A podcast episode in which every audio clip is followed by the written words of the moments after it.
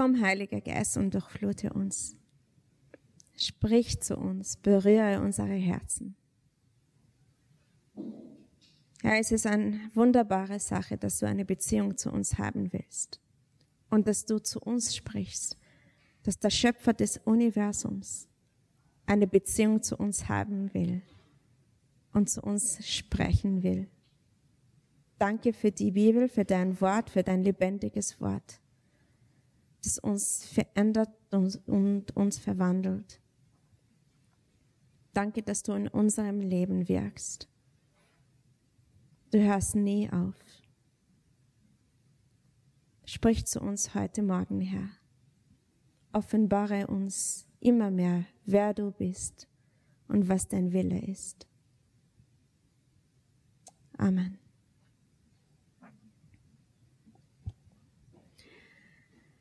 So, ich bin etwas kleiner wie der Robin, normalerweise predigt er.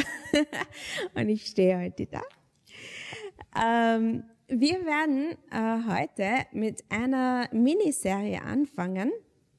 Äh, äh, die Serie heißt Sein Plan, unsere Leidenschaft. Also Gottes Plan ist unsere Leidenschaft. Und äh, die Serie besteht als, äh, aus drei Predigten. Also heute und die nächsten zwei Predigten werden ein Teil von dieser Serie se sein. Und diese äh, Serie ist auf das Buch Nehemia im Alten Testament basiert. Also wenn du das Buch vor den nächsten zwei Predigten noch lesen willst, würde ich das empfehlen, damit du auch eine Idee hast, wovon das Buch redet. Das sind 13 Kapitel und ich werde nicht alle 13 Kapitel hier lesen.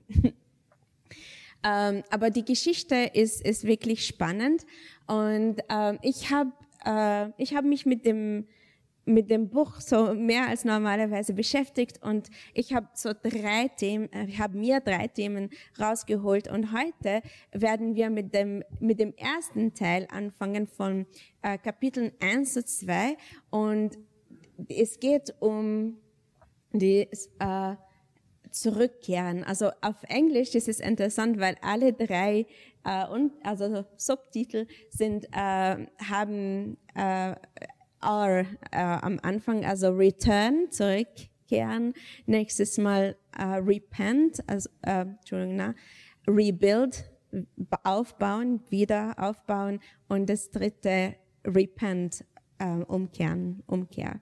Und heute haben wir return, zurückkehren. Aber bevor ich mit in Nehemiah eintauche, möchte ich äh, ein paar Sachen sagen. Und das erste, die erste Sache ist, was das Ziel von dieser Serie ist. Wieso mache ich das überhaupt? Ähm, wir haben in den letzten eineinhalb Jahren mit Corona viel erlebt, also persönlich und auch auf äh, Kirchenebene, wo viele Sachen nicht erlaubt äh, waren. Es gab so viele Begrenzungen, so viele Regelungen, was wir unsere Aktivitäten äh, als Vineyard Linz, was, wir sind, wir waren immer so aktiv auf der Straße, wir haben viele Einsätze gemacht, das haben wir alles beschränken müssen. Aber auch persönlich haben wir uns nicht treffen können zeitlang und, äh, und niemanden berühren, niemanden besuchen. Und auch ohne Kirche, also ganz, ganz persönlich, haben viele von euch auch, die äh, keine Familie vor Ort haben, alleine gewohnt, also monatelang. Also es war eine schwierige Zeit für uns alle und unterschiedlich. Aber Gott hat nicht aufgehört zu wirken. Ähm, und und die, das Ziel von dieser Serie ist auch uns zu motivieren, Gottes Plan zu sehen, Gottes Willen zu sehen, was er wirklich machen will, weil er hört nicht auf, die Umstände begrenzen ihn nicht. Und er möchte eine Kirche sehen, er möchte, dass sein Leib in dieser Welt einen Unterschied macht. Er sieht ähm, über den Treffpunkt, also wir treffen uns, das ist der Treffpunkt, aber Gottes Plan ist größer als der Treffpunkt. Und das ist, was wir äh, uns anschauen werden im Buch Nehemiah, wie Gott uns Menschen verwendet für die weitere Welt. Nicht nur beim Treffpunkt, aber nach außen auch. Leib Christi soll lebendig sein. Wir sind sein Körper, ein lebendiger Körper. Und ich möchte einen, äh, einen Hintergrund auch äh, geben vom Buch Nehemiah, weil ich finde es immer sehr, sehr hilfreich, wenn wir wissen, was davor passiert ist, was der Kontext ist und wie, was, wieso machen sie das so, was ist der Grund. Und ich werde ein bisschen Hintergrund geben. Ähm, Ihr kennt den, äh, den König David. Ja, er war der zweite König Israels. Ähm, und nach ihm ist Solomon gekommen, sein Sohn, und er war König. Er hat den Tempel äh, in Jerusalem gebaut. Sein Vater David hat die Vision vom Tempel gehabt und Solomon hat den Tempel gebaut. Nicht selber, aber. Ähm, und der Tempel war sehr, sehr zentral im Glauben äh, der, Juden. Ja.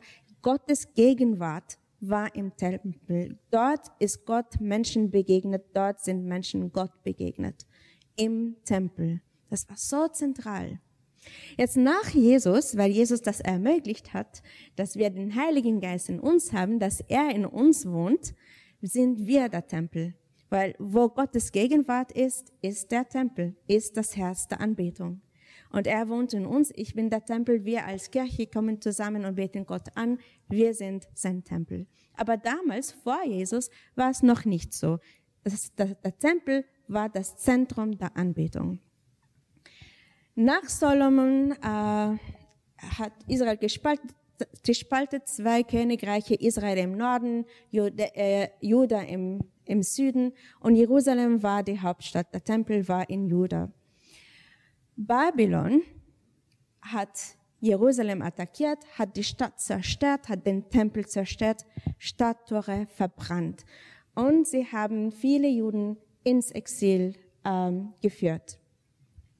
Jahrelang waren die Juden in Babylon. 50 Jahre später kommt Persien und attackiert Babylon. Und der neue König, Kyros, hat kein Interesse, die Juden bei sich zu behalten. Er sagt, wenn ihr zurückgehen wollt nach Jerusalem, bitteschön, und ihr dürft den Tempel aufbauen. Ihr dürft den Tempel bauen. Und äh, eine große Gruppe von Juden kehrt zurück, die bauen den Tempel auf. Das Herz der Anbetung ist wieder da, aber viele sind traurig, weil es ist nimmer wie früher. Die, die spüren nicht Gottes Herrlichkeit dort und es ist anders, aber trotzdem ist der Tempel da. Und zehn Jahre später, also 60 Jahre nach dem Exil, kommt Ezra und lehrt aus der, aus der Bibel, aus der Schrift, weil die haben ihre Religion mit anderen Religionen vermischt. Also in Babylon gab es andere Götter und auch die Juden, die in Juda geblieben sind, die haben andere Frauen geheiratet aus verschiedenen Religionen und die haben die Religionen vermischt. Und Ezra lehrt aus der Schrift unser Ziel, dass sie ähm, zu Gott umkehren, dass sie, dass sie ihre, ihren Gott wiederfinden, nicht so viele Götter. Ähm, und das, das war 60 Jahre nach dem, dem Exil. Und zu, und dann 70 Jahre, also 10 Jahre später kommt Nehemiah. Und zu dieser Zeit muss man auch die Mentalität verstehen, was in ihrem Kopf los war. Also vor dem Exil haben, äh, im Alten Testament finden wir viele Propheten, die Gottes, äh, Gottes äh, Wort vermittelt haben. Gott hat Propheten äh, verwendet, um mit den Menschen, mit Volk Israel zu reden und kommunizieren. Und zum Beispiel Jeremia und Jesaja, die haben vom Exil geredet. Sie haben gesagt, wenn ihr nicht treu seid, wenn ihr nicht gehorsam seid, gibt es eine Strafe, gibt es ein Exil. Und das ist tatsächlich passiert. Die waren in Babylon, die Juden. Aber es gibt auch andere, andere Verheißungen von diesem messianischen König. Ein König, der aus dem Volk Israel kommt und Volk Israel rettet und ist ein Segen für alle Nationen. Also diese Verheißungen wiederholen sich in der Bibel, im Alten Testament, von diesem König, von diesem messianischen König, der die, die, der die Juden rettet und eine Hoffnung und ein Segen für die ganze Welt ist. Und das, was schwierig war, weil im Kopf von den Juden waren die Verheißungen, Gott will uns verwenden, um die Welt zu segnen. Aber das Herz der Anbetung wurde zerstört.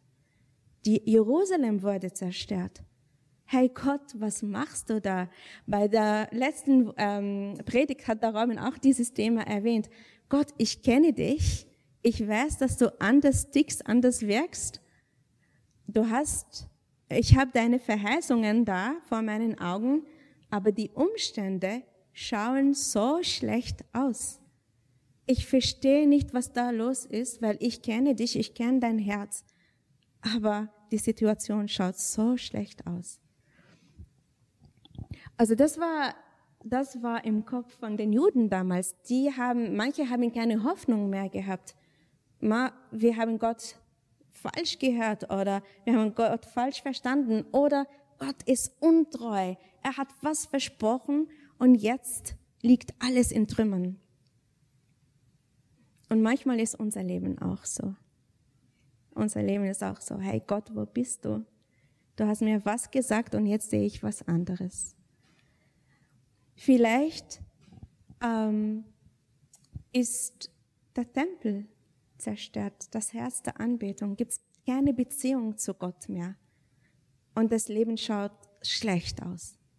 Oder Vielleicht gibt es einen Tempel, er wurde aufgebaut, Gott wohnt in mir, aber mein Leben ist durcheinander. Jerusalem ist zerstört.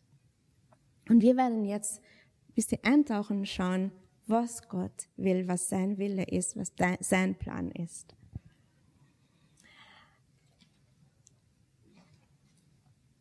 Also 70 Jahre nach dem Exil kommt die Geschichte von Nehemiah. Nehemiah war der Mundschenk vom König. Also er hat ihm sein, seine Getränke, sein Wein serviert. Also er war dem König physisch sehr nah, sehr nahe. Ja, also der König hat ihm vertrauen müssen, weil er so nah am König war. Ich lese vom Kapitel 1, Verse 2 und 3. Da spricht Nehemiah. Da bekam ich Besuch von Hanani, einem meiner Brüder und einigen Männern ähm, aus Juda.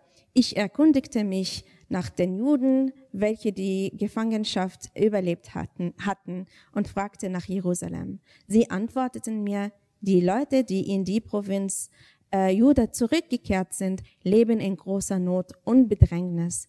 Die Stadtmauer von Jerusalem liegt noch in Trümmern und die Stadttore sind verbrannt schaut nicht gut aus. Ja, der Tempel ist da, die Stadt ist in, liegt in Trümmern. Und das ist wirklich die Frage, wie schaut mein Leben aus? Wie Jerusalem? Ist Gott in meinem Herzen, aber mein Leben liegt in Trümmern? Chaos umherum? Ist der Tempel überhaupt da? Ist Gottes Gegenwart in meinem Leben? Wie schaut mein christliches Leben aus? Ich, ich treffe mich mit anderen Christen, wir beten füreinander. Es ist toll, aber was passiert außerhalb? Was passiert in meinem Umfeld, in meiner Stadt, in meinem Land? Die Welt ist so weit von Gott entfernt. Gott wirkt in uns, um etwas Größeres zu bewirken. Jesus ist nicht bequem. Wenn wir an Jesus glauben, dann ist er nicht bequem. Er ist voller Action, Jesus. Wenn wir, wenn wir an Jesus glauben, dann gibt's Leidenschaft für seine Schöpfung. Er liebt seine Schöpfung. Vers 4. Als ich das hörte, also Nehemiah, setzte ich mich nieder und weinte. Tagelang trauerte ich, fastete und betete zu dem Gott des Himmels. Nehemiah ist von dieser Situation belastet. Was Gott am Herzen liegt, liegt dem Nehemia auch am Herzen. Er ist traurig und besorgt und was macht er? Er betet und fastet. Er bringt seine Sorgen zu Gott.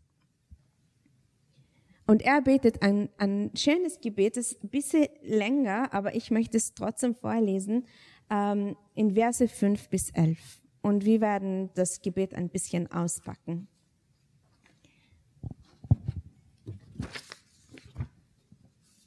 Also Vers 5. Schließlich sagte ich, ach Herr, Gott des Himmels, großer und ehrfurchtgebietender Gott, der seinem Bund der beständigen Liebe denen hält, die ihn lieben und seinen Geboten gehorchen. Hör mir doch bitte zu und sieh herab. Öffne deine Ohren für das Flehen deines Dieners. Tag und Nacht bitte ich dich für die Israeliten, deine Diener, und bekenne dir ihre Sünden, mit denen wir gegen dich schuldig geworden sind. Auch meine Familie und ich haben gesündigt. Wir haben böse gegen dich gehandelt und deine Gebote, Vorschriften und Gesetze nicht befolgt, die du uns durch deinen Diener Mose gegeben hast. Denk daran, was du deinem Diener Mose mitgegeben hast. Wenn ihr untreu, da, äh, wenn ihr untreu seid, werde ich euch unter die Völker zerstreuen. Doch wenn ihr zu mir zurückkehrt und meine Gebote haltet, so werde ich euch, selbst wenn ihr bis an, Ende, an, an die Enden der Erde vertrieben seid, von dort sammeln und euch an den Ort bringen, den ich erwählt habe, damit mein Name dort verehrt wird. Sie sind ja deine Diener und das Volk, das du durch deine große Kraft und mit deiner starken Hand erlöst hast. Herr, höre auf das Gebet deines Dieners und das Flehen all derer, die Freude daran haben, dich zu ehren. Lass deinen Diener doch heute Erfolg haben und gib diesem Mann Erbarmen für mich. Ein langes, ein längeres Gebet, aber ganz, ganz wichtig. Viele Themen sind drinnen. Nehemiah erkannt, wer Gott ist. Also im Vers 5 äh, gleich sagt, redet er mit Gott des Himmels. Er weiß, mit wem er redet. Ist uns bewusst, zu wem wir beten, mit wem wir reden.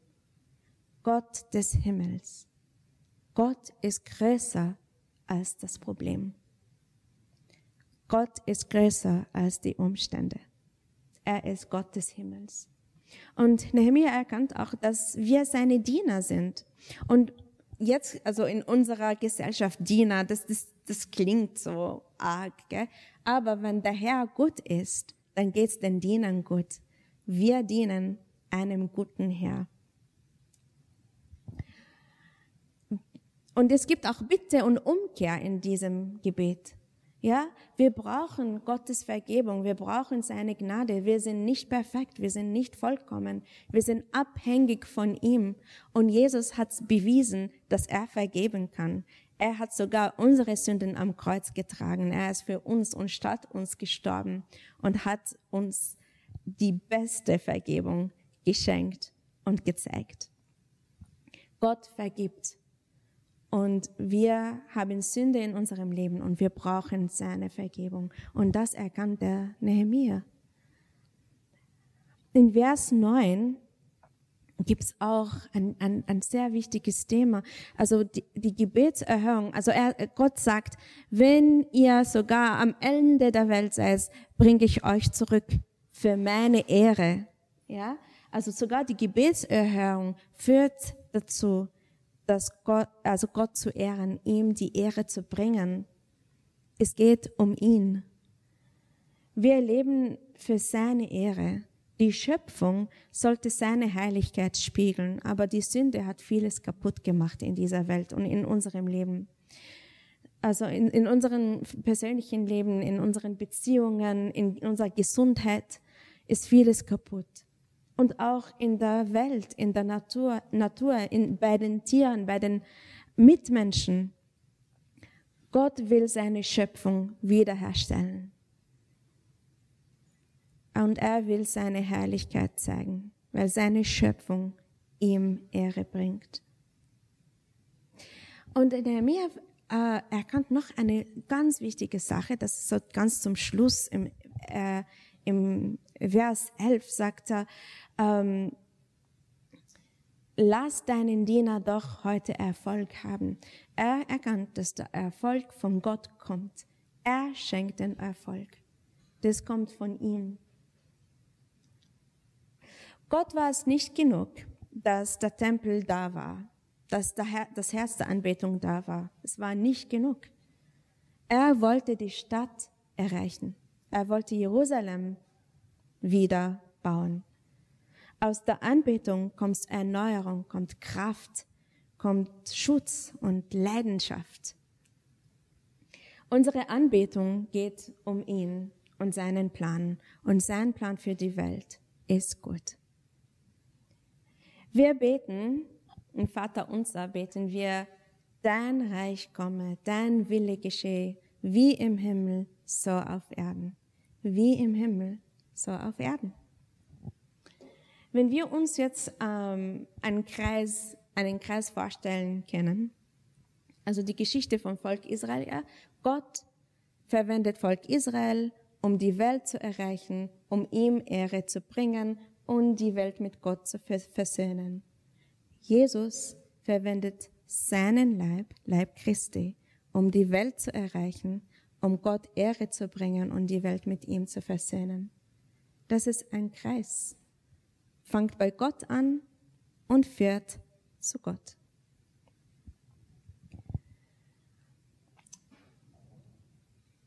Nehemiah bittet Gott darum, ihn in seiner Rolle als Mundschenk zu verwenden. Also Mundschenk des Königs. Er sagt, gib mir Erfolg, ja, in meiner Rolle als Mundschenk. Will ich das? Will ich, dass mich Gott in meiner Rolle, in meiner Position, in meiner Funktion für, sein, für seinen Plan verwendet? Ist mein Gebet, Gott, verwende mich in meiner Rolle als Mama, als Ehefrau, als Pastorin, als Lehrerin, als Freundin, als Nachbarin. Verwende mich für deine Ehre. Es geht um dich, es geht um dich, sein Wille geschehe. Wenn es um ihn geht, dann geht es uns gut, weil sein Plan gut ist. Und er will uns in unserer Rolle verwenden. Er hat eine Rolle für uns in diesem Plan, für seinen Heilplan. Okay, also das war Kapitel 1. Nehemiah erfährt, dass Jerusalem in Trümmern liegt. Alles ist zerstört, obwohl der, der Tempel steht und er ist belastet, er ist traurig und er betet und er redet zu Gott und äh, sagt ihm, ja, ich weiß, wir haben gesündigt, aber du bist Gott des Himmels, nicht ist größer wie du.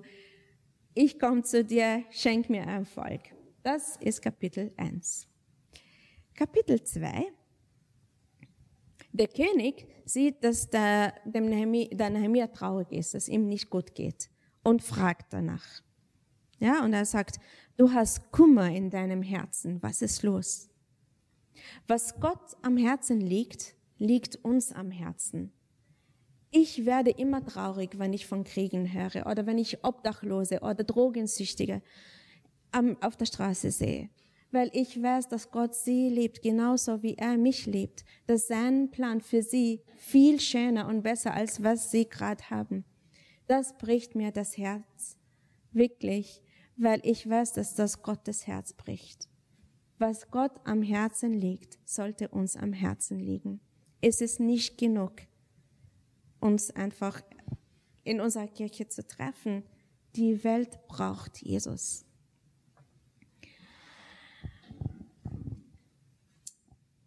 Dann erzählt Nehemiah dem König, was ihm am Herzen liegt.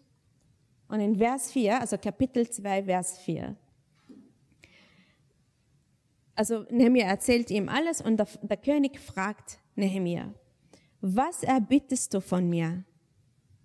Ich, Nehemiah, flehte zu dem Gott des Himmels. Nehemiah ist vorbildlich. Ich kann so viel von ihm lernen. Der König fragt, was willst du? Und Nehemiah redet mit Gott. Was willst du? Weil er, ihm ist bewusst, dass Gott ihn in seiner Rolle verwendet. Er, ich flehte zu dem Gott des Himmels. Nehemiah kommt vor Gott, bevor er antwortet. Er erlaubt Gott, in die Situation reinzukommen und die Umstände zu beeinflussen.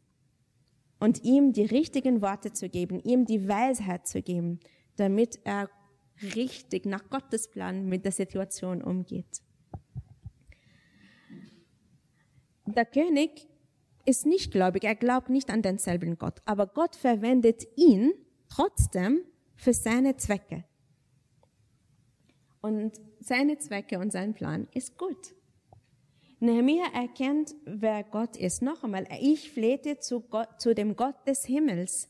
Gott des Himmels. Gott ist größer als das Problem. Gott ist größer als die Umstände. Mit Gott wird das Unmögliche möglich. Nehemiah beschränkt Gott nicht. Unsere Sicht ist beschränkt. Aber Gottes Sicht ist unbeschränkt. Und er gibt uns Visionen mit seiner grenzlosen äh, Kraft.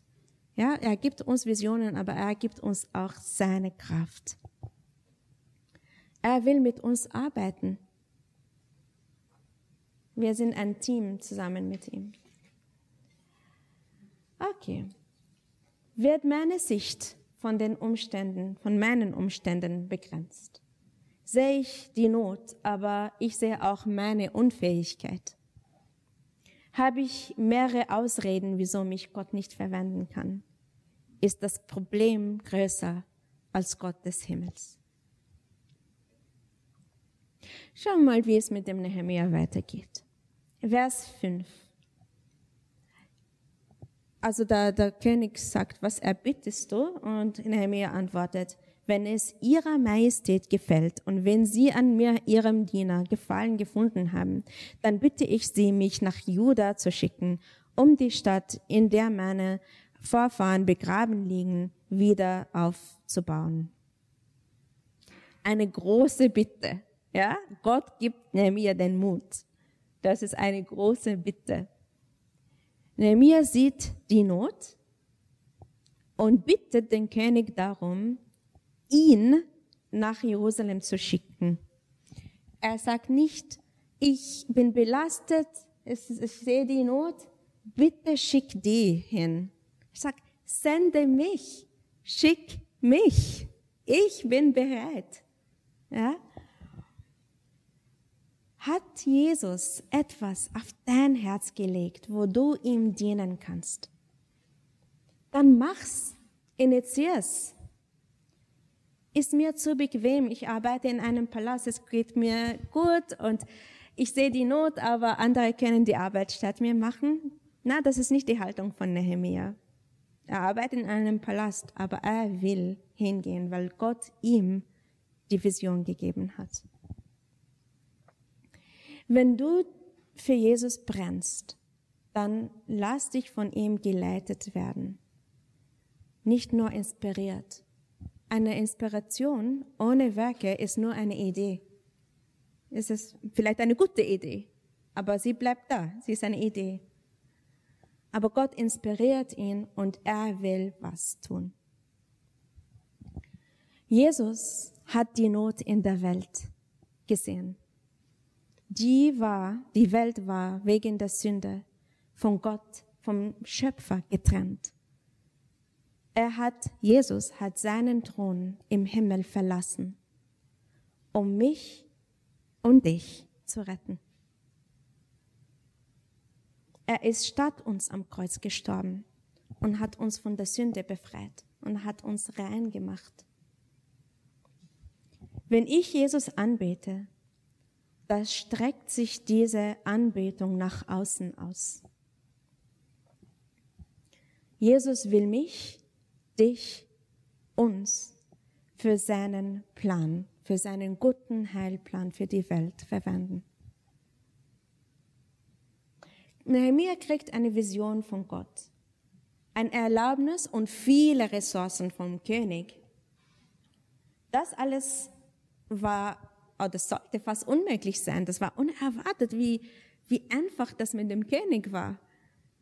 Nehemiah musste den König nicht einmal überreden. Gott hat den König schon im Voraus vorbereitet. Aber Nehemiah hat das Risiko trotzdem eingehen müssen. Wir können so viel von Nehemiah lernen. Der König hat Offiziere und Reiter mit dem Nehemiah nach Jerusalem geschickt. Er kommt in Jerusalem an und drei Tage später spricht er zu den Juden. Ich springe jetzt, ich überspringe äh, viele Verse, aber die könnt ihr auch in Ruhe lesen, wie er nach Jerusalem geht, wie er in Jerusalem ankommt und drei Tage später redet er mit den Juden. Verse 17 und 18 lese ich jetzt. Nehemiah. Jetzt sagte ich zu ihnen, zu den Juden, Ihr seht das Elend, in dem wir uns befinden. Jerusalem ist verwüstet und seine Tore sind niedergebrannt. Kommt, lasst uns die Stadtmauer Jerusalems wieder aufbauen, damit wir nicht länger ein Gespött sind. Und ich erzählte ihnen, wie Gott seine gütige Hand über mich gehalten hatte und auch, was der König zu mir gesagt hatte. Darauf antworteten sie mir, wir wollen anfangen und bauen. Und sie machten sich an das gute Werk.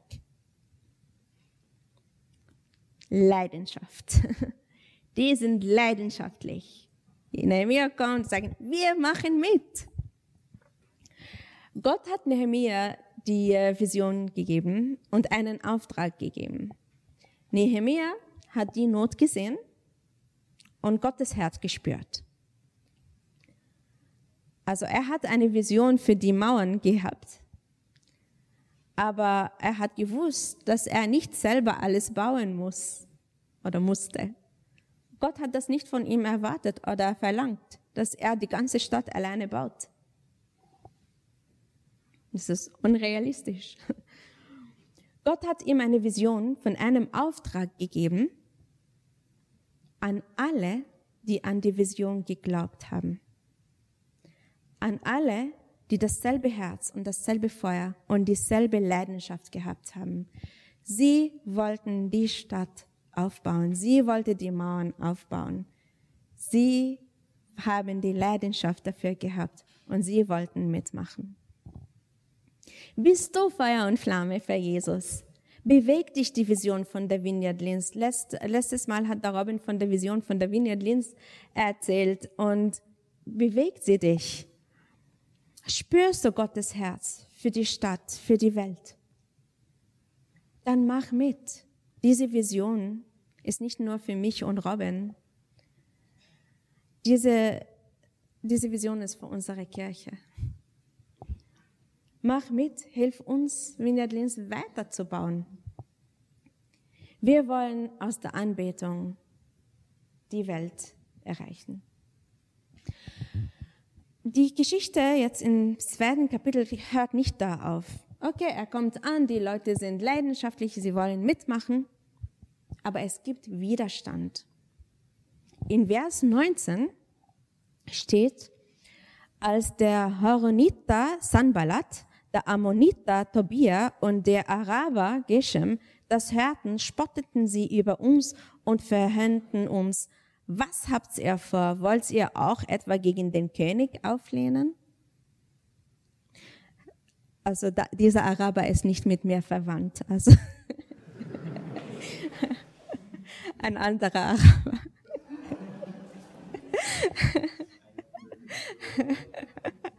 nicht alle Araber sind so.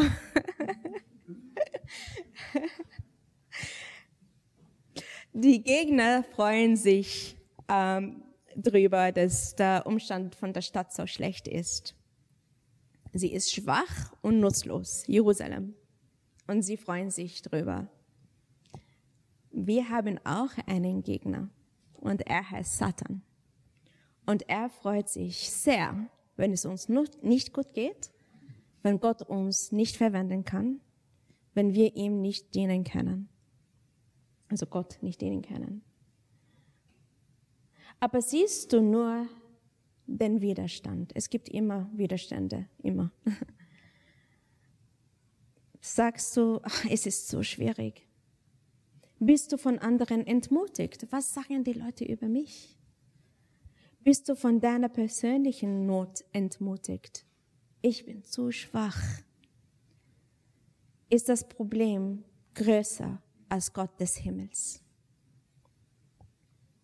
Schauen wir uns Nehemias Reaktion an in Vers 20. Also diese drei sagen, na, was macht ihr? Das ist blöd, was ihr macht. Und da, dann Nehemiah sagt, da entgegnete ich ihnen, der Gott des Himmels ist es, der uns Gelingen geben wird. Und wir, seine Diener, werden ans Werk gehen und bauen. Für euch aber gibt's keinen Anteil, keinen Rechtsanspruch und kein Andenken in Jerusalem. In diesem Vers gibt's die gleichen oder äh, ähnlichen Themen wie im Gebet im ersten Kapitel. Nehemiah sagt, Gott des Himmels, Gott ist größer als das Problem. Wir sind seine Diener und er gibt uns Gelingen, er gibt uns den Erfolg. Der Erfolg kommt von ihm. Das ist seine Vision, seine, die Berufung kommt von ihm und er gibt den Erfolg. Gott gibt seinem Volk Gott sei, gibt seiner Kirche, Gott gibt seinen Leib eine Vision. Und er will zusammen mit uns arbeiten, um diese Vision zu verwirklichen, damit wir die Welt erreichen mit seinem Plan, weil sein Plan für die Welt gut ist. Wir sind eine Gruppe von Nachfolger von Nachfolgern Jesu und wir sind zusammen unterwegs und wir tragen seine Gegenwart in uns, weil der Heilige Geist in uns wohnt. Wir tragen seine Vision, seine Liebe für die Welt. Wir sind mit ihm unterwegs und wir sind miteinander unterwegs für Jesus, für seine Ehre. Wir wollen ihn verherrlichen. Wir wollen ihm die Ehre bringen. Bevor ich abschließe, möchte ich euch ein Video zeigen. Und dieses Video haben wir aufgenommen für ein paar Monaten. Ähm, eine kurze Erklärung, wie, wieso wir das gemacht haben. Äh, Vineyard München, also die Leiter von Vineyard München, die sind auch äh, bei der Leitung dabei von der Bewegung, Vineyard Bewegung, also Dach heißt es Deutschland, Österreich und Schweiz. Und sie möchten andere äh, Kirchen und andere Vineyards ähm, unterstützen und für sie beten. Und sie haben, wir kennen sie auch persönlich, die sind wirklich tolle Menschen und sie leiten die Vineyard München und sie haben uns drum, drum gebeten, ein Video von uns aufzunehmen, wo wir über unsere Vision und unsere Vineyard reden, was wir machen, was in den letzten viereinhalb Jahren passiert. Ähm, und sie haben das in Gottesdienst, in ihrem Gottesdienst gespielt und sie haben für uns gebetet.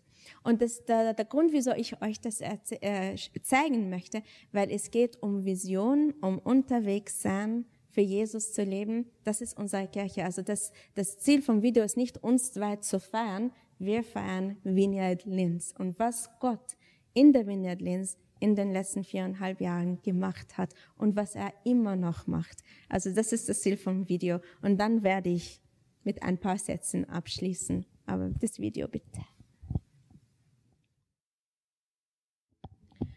Ja, also ich finde, egal wie müde ich bin, wenn ich von Gottes Vision, von Gottes Herz rede, von Vineyard Linz, was er bei uns schon gemacht hat, dann werde ich lebendig, egal wie müde ich bin, weil das begeistert mich, was er macht. Er begeistert mich, er begeistert uns. Gott, Gottes Schöpfung ist in Trümmern. Wenn die Schöpfung getrennt von ihm ist, dann geht's uns nicht gut. Jesus ist gekommen und hat eine Aktion, einen Plan initiiert. Und der Plan führt dazu, die ursprüngliche, ursprüngliche Schönheit dieser Welt, die Beziehung zu Gott, ein ewiges Leben mit ihm wiederherzustellen. Das Kreuz macht einen großen Unterschied. Das Kreuz verändert alles. Sprich das Gebet von Nehemiah aus. Rede mit Gott. Sag Gott, du bist größer als meine Probleme. Ich komme zu dir, ich will dir dienen. Zeig mir deinen Plan für mich, für die Welt. Bitte Gott um Visionen. Bitte ihn darum, dir deine Stärken zu zeigen, damit du ihm mit diesen Stärken dienen kannst. Finde deine Rolle in der Vineyard Linz, wenn du Teil von uns bist. Schau, wo du dienen kannst, wo wir dich unterstützen können, wo wir zusammenarbeiten können. Und schau, dass, ähm, genau, schau, und, und wenn du schon dienst, wenn du schon ein Teil von uns bist und du bist mit uns unterwegs und du machst mit, schau, wem du helfen kannst, wenn du ermutigen kannst, wenn du begleiten kannst. Es gibt Rollen und genug Arbeit für alle. Schau, wo du dich einbringen kannst. Und wir sind für dich da. Wir begleiten dich. Wir zeigen dir auch, wie es funktioniert. Jesus hatte einen Auftrag für seine Kirche, für seinen Leib. Er hat uns eine Vision für seinen Heil für die Welt gegeben. Lass uns Vineyard Linz gemeinsam weiterbauen für seine Herrlichkeit, für seinen Plan. Sein Plan ist unsere Leidenschaft. Ich möchte mit einem Gebet abschließen. Und während dem Gebet wird, werden zwei, drei Leute nach vorne kommen und ihre Eindrücke mit uns äh, in der Ministry-Zeit teilen.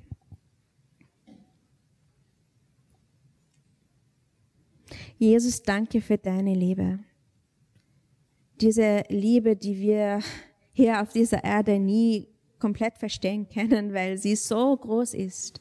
Danke fürs Kreuz. Danke für dein Opfer und danke fürs neue Leben, das du uns ermöglicht hast. Herr, offenbare dich an uns. Zeig uns dein, deinen Weg. Wir wollen dir nachfolgen. Wir wollen deine Diener in dieser Welt sein.